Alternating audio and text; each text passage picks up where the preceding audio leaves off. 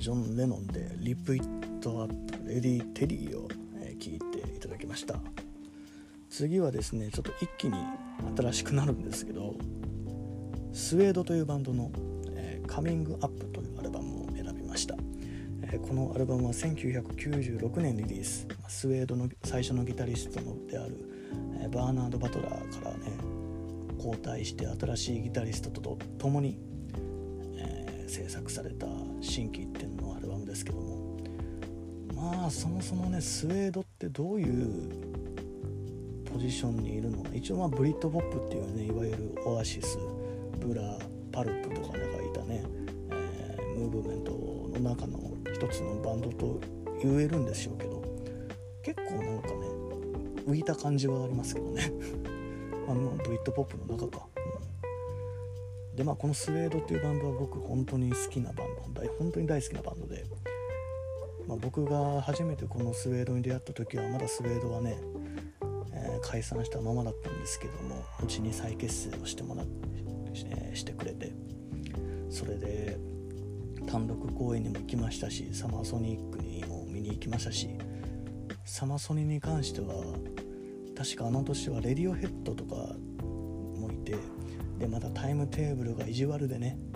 レディオヘッドがメインステージの鳥ででスウェードがもう一個小さいステージの鳥前かな。そんなんだったんですけどちょうどレディオヘッドの始まりとスウェードンライブが丸かぶりとかそんなんだったんですよ。もう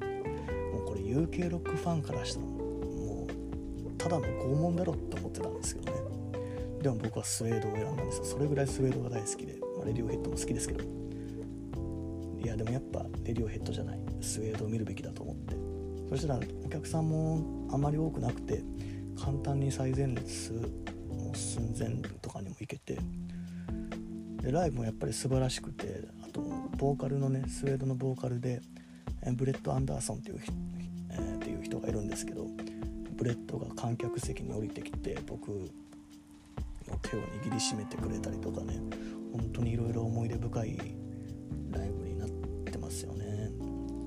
単独で多分初めてブレットを見たと思うんですけどももう本当にかっこよくて再結成して衰える衰えるどころか再結成してよりブラッシュアップして帰ってきた。これ海外のバンドだと結構難しいことだと思うんですよ。日本のバンドはね結構再結成してからもスマートな状態っていうのは維持する傾向にあると思うんですけども海外でいうと結構ねいろいろ雑なところもあったりするんだけどスウェードに関して言えば本当にちゃんと新しいバンドの時代を、ね、始めてくれてるなっていうのはすごい感じますよね最近のスウェード見てると。最近のスウェードっていうかねその再結成後のスウェードを見てるとですけど。でまあその中から僕が選んだアルバムはスウェードの「カミングアップ」というアルバムです。1996年にリリース。まあそもそもそのスウェードを初めて知ったのは多分ベストアルバムかなんかを聞いたと思うんですけどその中に入っている「トラッシュ」っていう曲があってその「トラッシュ」っていう曲にまたもうガツンと頭やられて今までに聞いたことのない音のするロックだと思っちゃったんですよね。ブリッドポップの中のバンドなんだろうけどグラムの匂いも感じるしかと思えばちょっとエレクトリックな感じもあるしみたいな。なんだこれはと思ってすごい衝撃受けてでまあそのトラッシュが入ってるじゃあオリジナルアルバムはどれだってなった時にカミングアップだっていうことを知ってそのカミングアップを聴くわけですよ。もう全曲素晴らしい曲しか入ってないですこれ。ほんと冗談抜きで。スウェードの最高傑作は何だっていうのでねこのカミングアップと1個前の、えー、ドッグマンスターというアルバムがあるんですけど結構ここの2枚がせるんですけど僕はバーナンド・バトラーのギターも好きなんですけどねその前のギターの。ギターも大好きっていうかもうあれは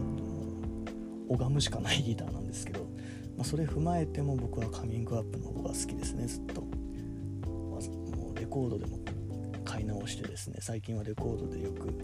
ヘッドホンを大音量をガンガンにして聴いてちょっと気持ちよくなってるんですけど、ね、これはね是非ね1枚通して聴いてほしいです。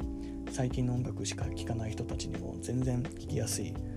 シンプルなロックだしメロディーもいいし僕が言うちょっと混乱しちゃったそのグラムの匂いとねエレクトの匂いとか一気にいろんなものが来て混乱しちゃったっていう思いも多分通じると思います、